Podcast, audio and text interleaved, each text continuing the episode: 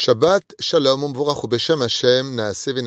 Nous arrivons vers le Shabbat Para, le Shabbat qui annonce Bezrat Hashem la préparation à l'entrée du mois de Nissan, le mois de la Géoula.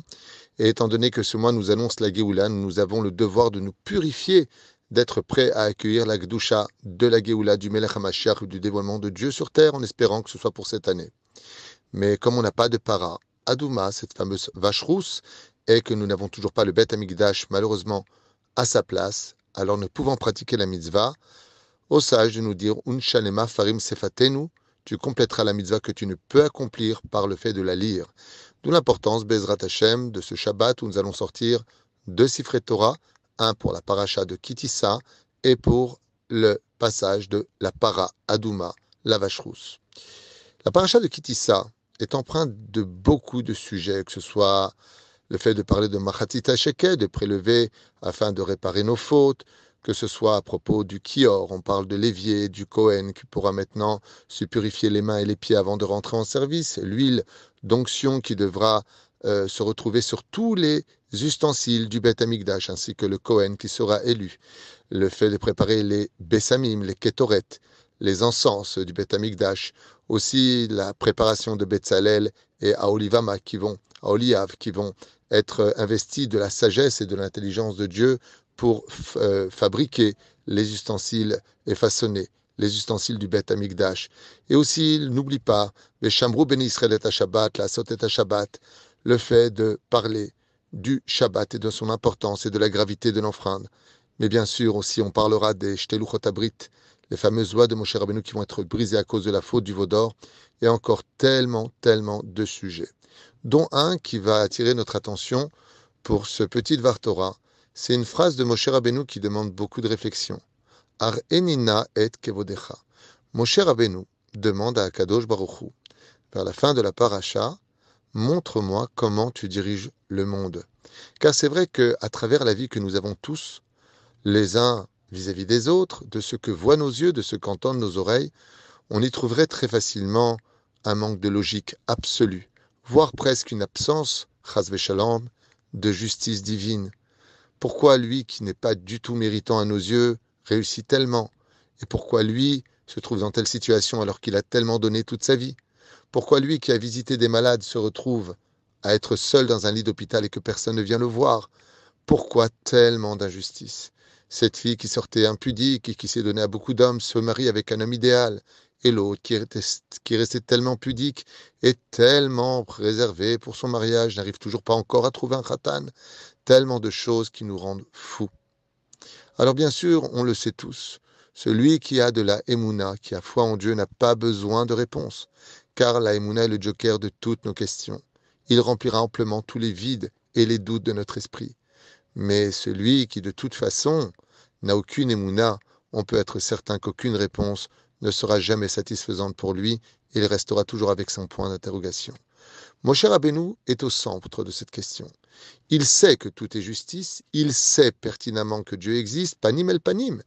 Il connaît la présence divine, il parle avec Hachem, il reçoit de Hachem à toute heure de la journée.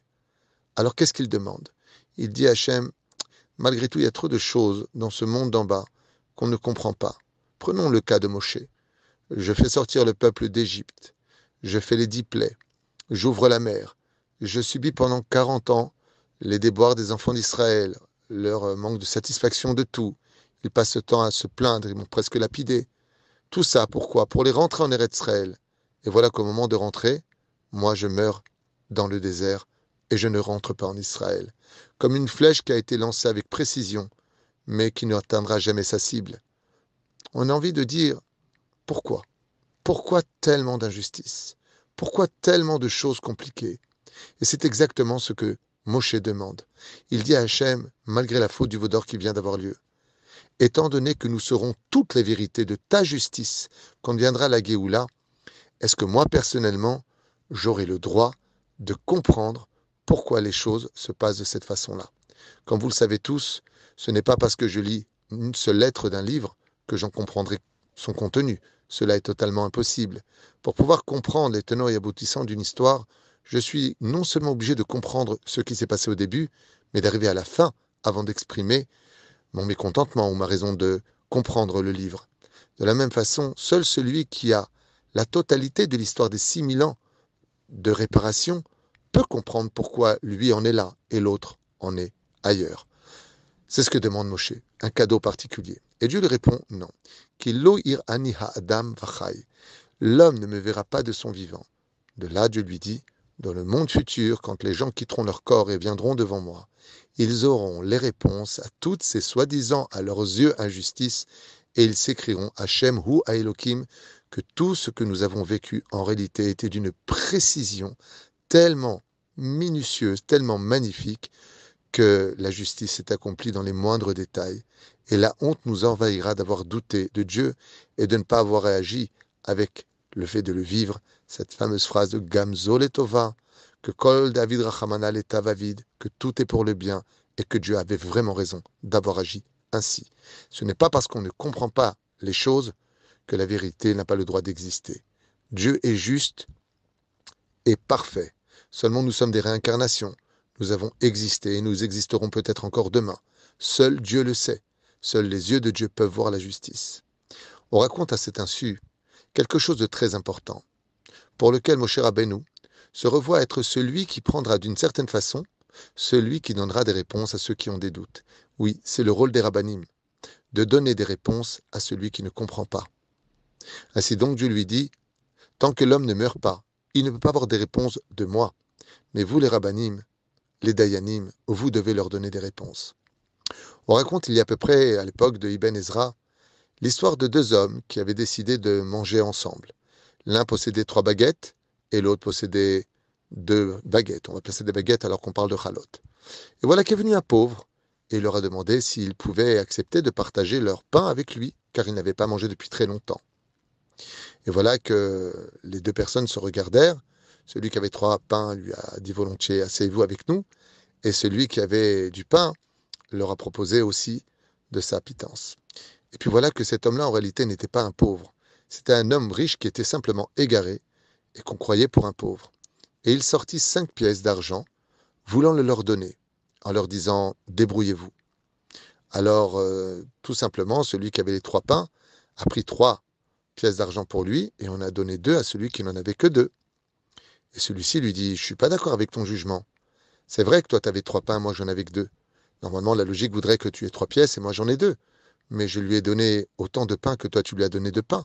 Donc, ce qu'on devrait faire, c'est deux et demi et deux et demi. Deux pièces et demie pour toi et deux pièces et demie pour moi. Car j'ai donné la moitié de ce que j'avais, toi la moitié de ce que tu avais. Son ami lui dit Regarde, pour ne pas qu'on se fâche, quand il y a de l'argent, on sait que l'amitié, la, fraternité, la famille n'est plus vraiment d'actualité. L'argent aveugle tout le monde. Et à ce moment-là, il lui dit Allons chez un Dayan. Et quand ils sont arrivés chez le Dayan et qu'ils se sont expliqués, ayant entendu les deux sons de cloche, le Dayan a dit Ce n'est pas compliqué. Celui qui avait les trois pains prendra quatre pièces d'argent, et toi qui avais que deux pains, tu prendras une pièce d'argent. Très content, celui qui avait les quatre pièces s'en alla chez lui, et l'autre, par contre, était vraiment en colère en disant Mais quel abrutis Dayan Comment il peut dire une telle chose? C'est complètement n'importe quoi. Se trouvant en Angleterre, dans la ville de il alla vite le voir, lui demanda, un peu en colère Vodarav, j'ai une question à vous poser. Pourquoi est-ce que Dieu place des imbéciles en tant que Dayanim du peuple d'Israël? Le Rav le lui disant Toi, de quel droit tu te permets de remettre en question le jugement d'un Dayan? Il lui dit bah, Je vous expliquais. Et il lui expliqua. À ce moment-là, Ibn Ezra, le regardant en souriant, il lui dit Baruch, Hashem, Shebachar Bedayanim Kaele. Dieu soit béni d'avoir choisi des Dayanim aussi intelligents que lui. Alors l'homme comprit qu'il avait fait une erreur, mais voulut comprendre. Et Ibn Ezra lui expliqua Dis-moi, dans une baguette, combien y a-t-il de tiers? Il lui a dit Il y a trois tiers dans une baguette. Il lui a dit Très bien. Si toi tu avais trois baguettes, et que lui avait deux baguettes, en tout, ça fait combien de tiers? Il lui a répondu, ça fait 15 tiers en tout. Si vous étiez trois, 3 pour diviser par 15, ça fait combien vous avez chacun mangé de tiers? Il lui a dit, bien tout simplement, c'est vrai, c'est ce qui s'est passé. On a mangé à, égalité, chacun, 5 tiers de chaque baguette. Il lui a dit, très bien. Toi, combien tu avais de baguettes? Il lui a dit deux. Dans deux baguettes, combien y a-t-il de tiers? Il lui a dit, il y en a six. Si tu en as pris cinq, combien de tiers as-tu donné à cet étranger qui vous a demandé de manger avec vous? Il lui a dit un tiers. Très bien. Et lui, combien avait-il de baguettes? Il lui a dit trois. Combien de tiers y a-t-il dans une baguette Dans trois baguettes? Il lui a répondu neuf. Donc s'il en mangeait cinq, combien a-t-il donné de tiers à l'étranger? Quatre. Il lui a dit, c'est ce qu'a vu tout simplement le Dayan un instant quand tu lui racontais à qui devait revenir l'argent. Étant donné que tu, tu n'as donné réellement qu'un seul tiers de tes deux baguettes à l'étranger, une seule pièce te revient. Et lui en a donné quatre de ses tiers sur ses trois baguettes, donc quatre pièces lui reviennent. Et l'homme reconnut son erreur. Mais Ben Ezra lui a dit une phrase très importante pour toute la génération.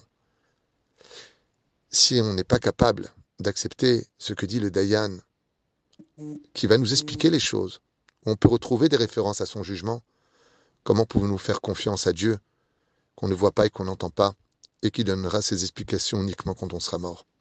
D'abord, écoute ce que disent les rabbinim, dit Akadosh Baruch Moshe Rabbeinu, et après moi j'expliquerai de vive voix à celui qui viendra se faire juger chez moi, pourquoi ces injustices n'étaient que justice. Qui Hashem hu Elohim. Shabbat Shalom Umvorach.